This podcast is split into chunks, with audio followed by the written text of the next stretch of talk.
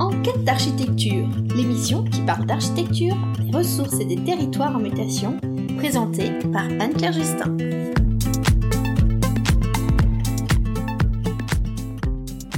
Bonjour à tous et bienvenue. Aujourd'hui, je vous propose un épisode spécial été Comment avoir moins chaud chez soi ou au travail sans climatiseur.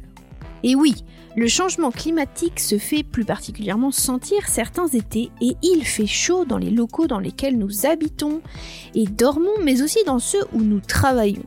Comment gérer la chaleur la journée mais aussi la nuit?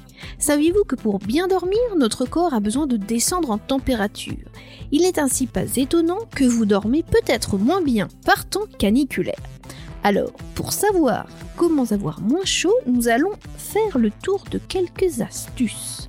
À cette occasion, vous comprendrez quelques principes simples de la thermique des bâtiments. www.en-quête-d'architecture.fr Très bonne écoute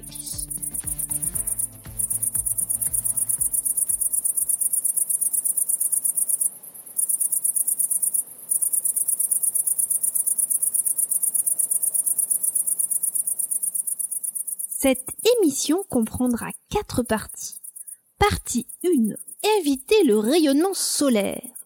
Partie 2. Évacuer la chaleur. Partie 3. Rafraîchir l'air. Et partie 4. Abaisser la température de notre corps.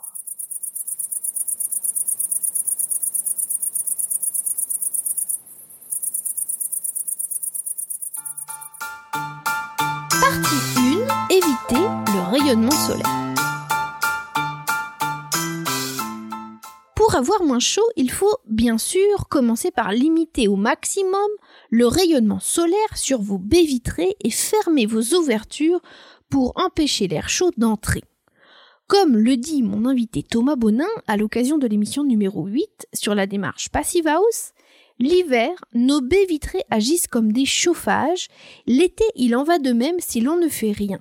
Ainsi, attention à bien éteindre ce chauffage naturel. En conséquence, si vous avez des brises soleil, vous n'aurez rien à faire. S'ils sont mobiles, il vous suffit bien sûr de les mettre en place. À l'inverse, si vous n'en avez pas, mais que vous avez des volets, fermez-les. Les volets battants extérieurs pourront se fermer entièrement ou se poser à l'espagnolette, c'est-à-dire que les volets se ferment sans s'accrocher à la butée de l'appui de fenêtre. Pour les volets roulants, vous pouvez les fermer jusqu'en bas ou adapter en fonction de la température extérieure et de la puissance du rayonnement solaire. À 28-30 degrés, il ne sera peut-être pas nécessaire de vivre dans le noir complet.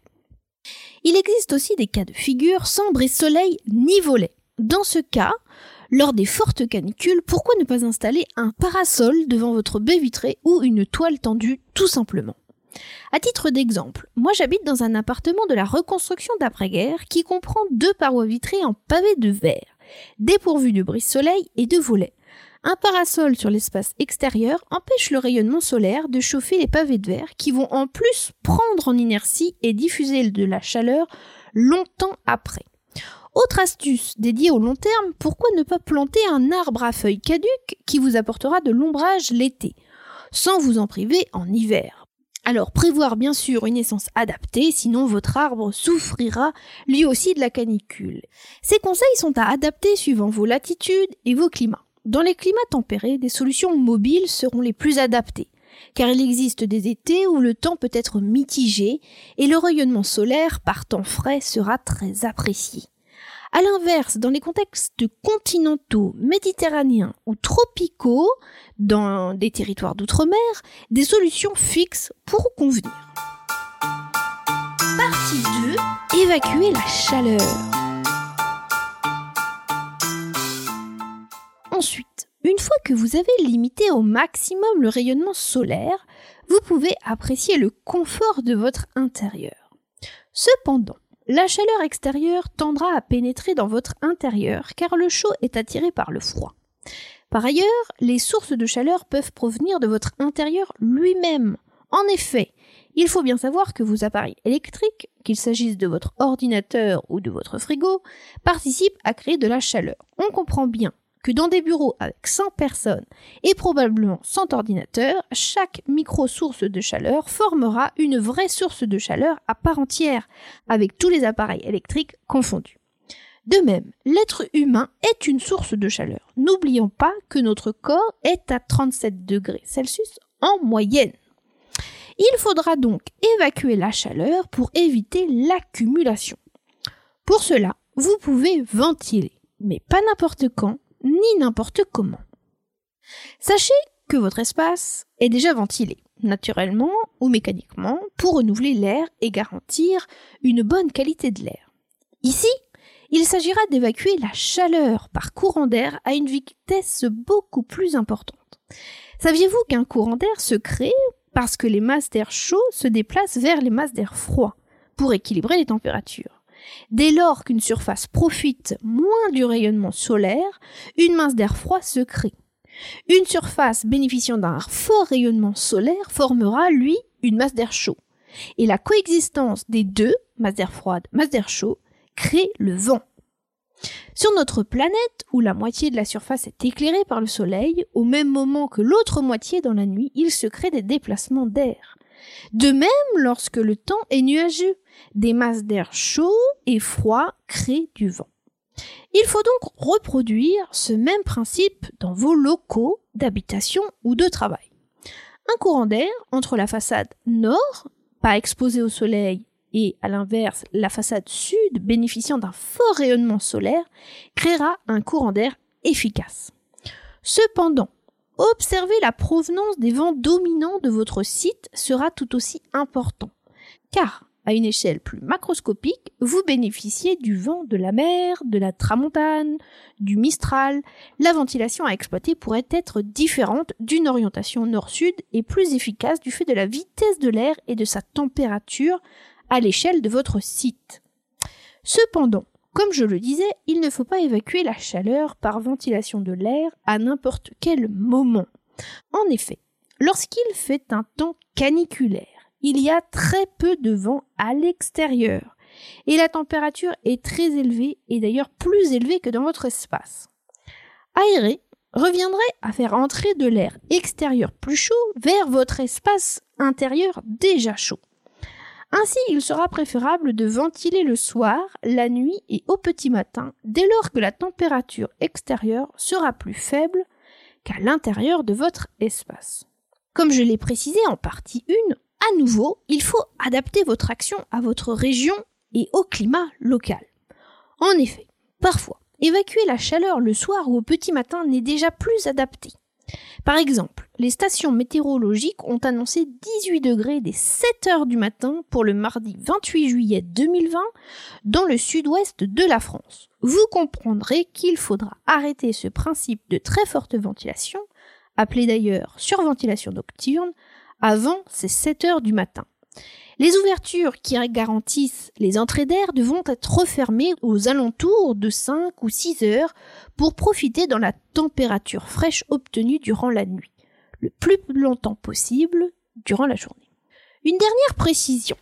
Si vous habitez en appartement et que votre logement ne bénéficie d'une seule orientation, il est donc monorienté, il sera difficile de faire un courant d'air. Pourquoi ne pas bénéficier de l'air de votre cage d'escalier de votre immeuble, immeuble d'habitation ou de bureau. Si cette cage d'escalier est ouverte sur tous les paliers, vous bénéficiez d'un grand volume d'air. Plus vous serez dans les étages, plus vous pourrez bénéficier d'un écart de température entre l'air en rez-de-chaussée, plus frais, que celui dans les étages supérieurs, plus chaud. En effet, l'air chaud monte, car il est moins dense, tout simplement. Si votre cage d'escalier dispose d'une porte ou d'une fenêtre sur une cour sécurisée, vous pourrez également l'ouvrir et vous pourrez installer une chaîne à votre porte d'entrée, plutôt dans le cas d'une habitation, et vous pourrez ainsi entr'ouvrir votre porte d'entrée sans que personne ne s'invite chez vous à votre insu. Ainsi, vous bénéficierez d'un courant d'air sans double orientation dans votre logement. Attention, faites-le le soir uniquement quand vous êtes dans votre logement, jamais la nuit quand vous dormez. De même, si votre cage d'escalier est fermée par une porte d'accès, ne la bloquez jamais, vous serez responsable en cas d'incendie, car dans ce cas, la porte sert à limiter la propagation du feu. Pour conclure sur cette partie, adaptez toujours au climat et aux situations de votre bâtiment toutes ces astuces. Partie 3. Rafraîchir l'air. Vous vous dites certainement OK, on va peut-être mieux dormir, mais comment avoir moins chaud en journée?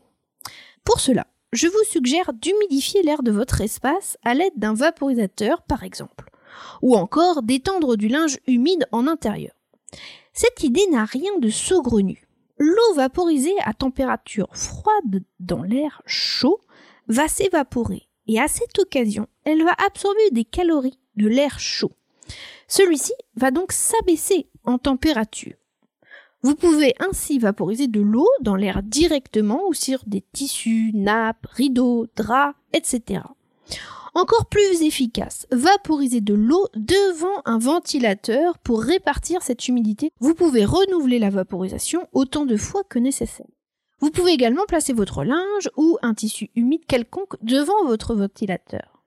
L'action de l'air associée à l'eau créera un climatiseur à frais et à consommation limitée. Bravo à vous, vous venez de réaliser votre premier climatiseur, on pourrait dire naturel. Du moins, vous avez évité de polluer, des consommations énergétiques importantes et de relarguer du chaud à la place du froid.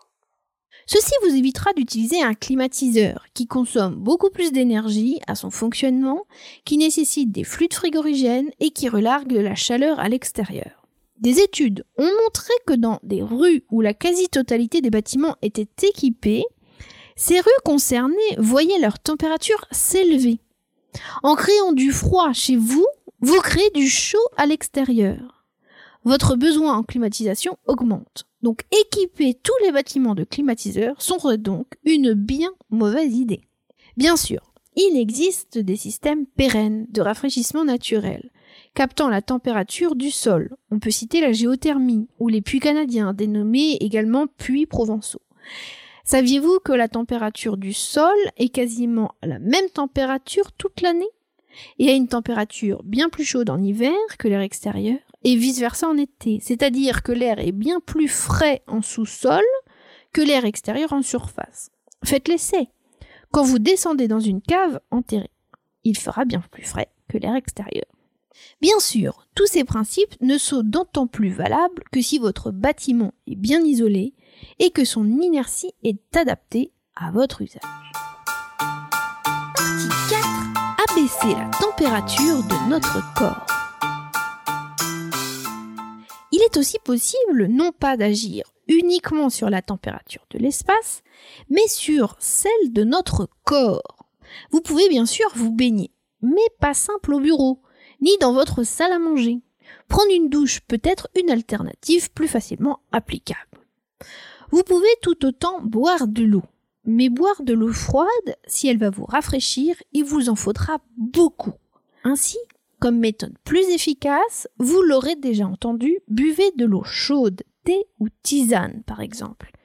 Mais savez-vous pourquoi il est plus efficace de boire chaud que froid? Il est vrai que c'est contre-intuitif. En toute logique, si je bois chaud, je vais avoir chaud. Eh bien, c'est exact. Et parce que vous allez avoir chaud, votre corps va suer.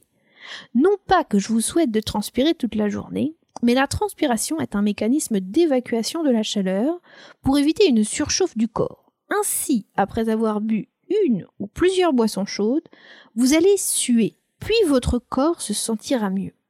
Après ce coup de chaud ponctuel, vous pouvez vous rafraîchir le visage, votre sensation de bien-être n'en sera que meilleure. Vous comprenez à présent pourquoi certaines populations des pays chauds boivent du thé à la menthe pour avoir moins chaud.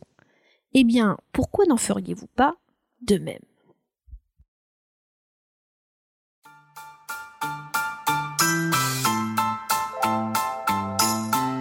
Ici que se termine cette émission spéciale été.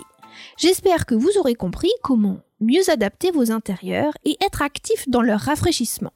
J'espère d'autant plus que vous aurez compris des phénomènes dont vous aviez déjà entendu parler, mais cette fois sous un angle thermique.